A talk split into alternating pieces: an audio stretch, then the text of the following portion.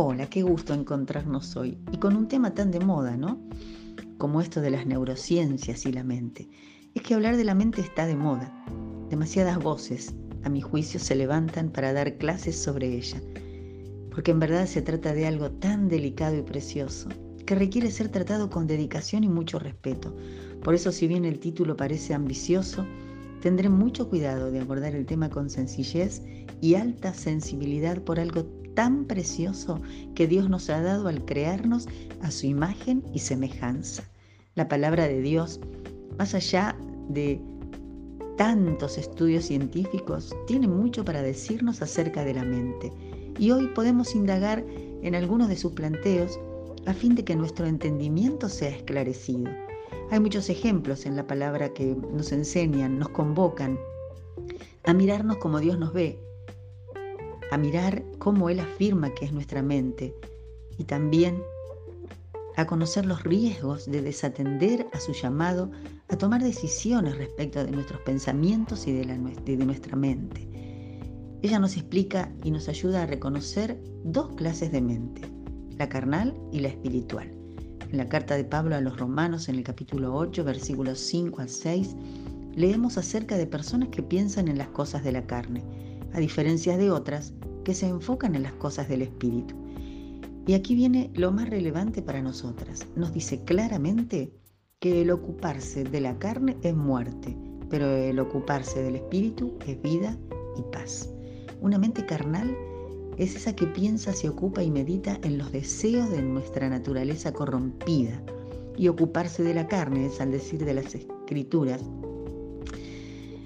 em, tener una mentalidad que hace que la persona viva todo el tiempo en función de sus designios, de sus pensamientos y deseos. Una mente egocéntrica que solo piensa en sí, en alcanzar sus metas, enfocada primeramente en las cosas materiales y en los logros personales. En Efesios 4:17 se nos habla acerca de la mente vana, esa que funciona sin propósito en la vida, como sin sentido, sin rumbo, ya que sin la iluminación del Espíritu de Dios, la senda natural a la que somos inclinadas nos conduce hacia cosas carentes de valor genuino, llevándonos tantas veces a la necedad, al sufrimiento, a la obstinación. En la carta a Tito, capítulo 1, verso 15, la palabra de Dios habla de mentes corrompidas, para las que no existe la pureza, la verdad, la identificación de lo bueno, porque todo es relativo y funcional a sus intereses es la que Pablo describe en la carta a los Efesios en el capítulo 4, versos 17 a 19, como la que tiene el entendimiento entenebrecido, personas ajenas, ignorantes o insensibles a las cosas espirituales que por lo general los lleva a perder la vergüenza, a entregarse a la inmoralidad, ya que dejan de sentir dolor por el pecado y por eso están endurecidos en el corazón.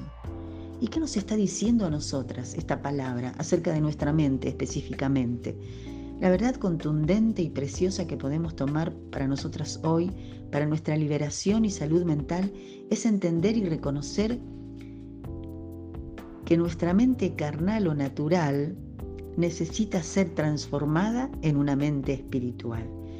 O sea, esto de la mente carnal y espiritual es un tema profundo que requiere de la intervención directa del cielo.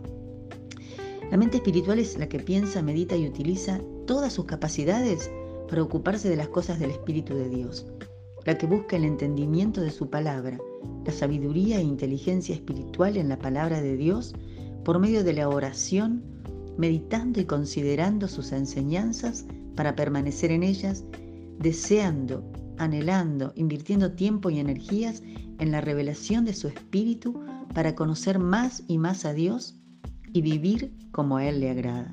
Está claro que esto no nos sale, esta no es nuestra mente natural. Pensemos un momento en los anhelos que pudieran tener cualquier alma, cualquier ser humano, cualquier mujer en cualquier lugar y época de la tierra.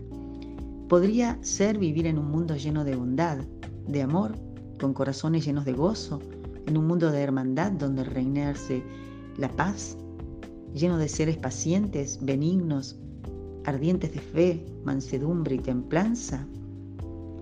¿No es cierto que esto no sale solo? ¿Pero no es acaso a lo que ha aspirado desde su origen el corazón del humano? Pero por muchos esfuerzos que se hayan hecho o se pretendan hacer, nunca las mentes carnales podrán dar ese fruto, porque ese es el fruto del Espíritu de Dios. ¿Nunca habrá paz y armonía en el mundo entonces? Qué gozo me da afirmar que sí lo sabrá. Pero un momento, porque hace más de dos mil años Dios envió a este mundo lleno de mentes carnales, caídas y sufrientes, a Jesucristo como el único capaz de hacer posible la transformación de la humanidad perdida, de la mente contaminada, carnal, condenada a muerte eterna, por su obra redentora al morir por cada uno de nosotros, por su gran amor con que nos amó.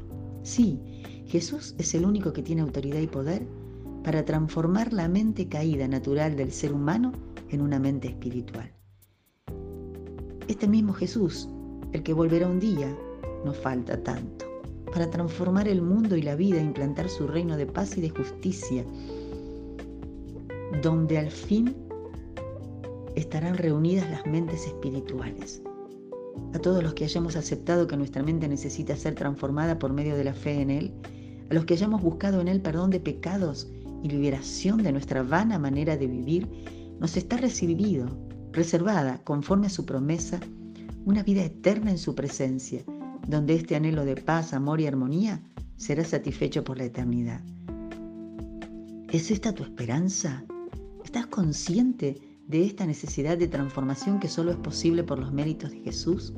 ¿Está tu mente siendo renovada cada día mediante la meditación en la palabra de Dios, de manera que tus pensamientos, tus deseos, tus metas, los anhelos más profundos de tu corazón estén enfocados en los propósitos eternos?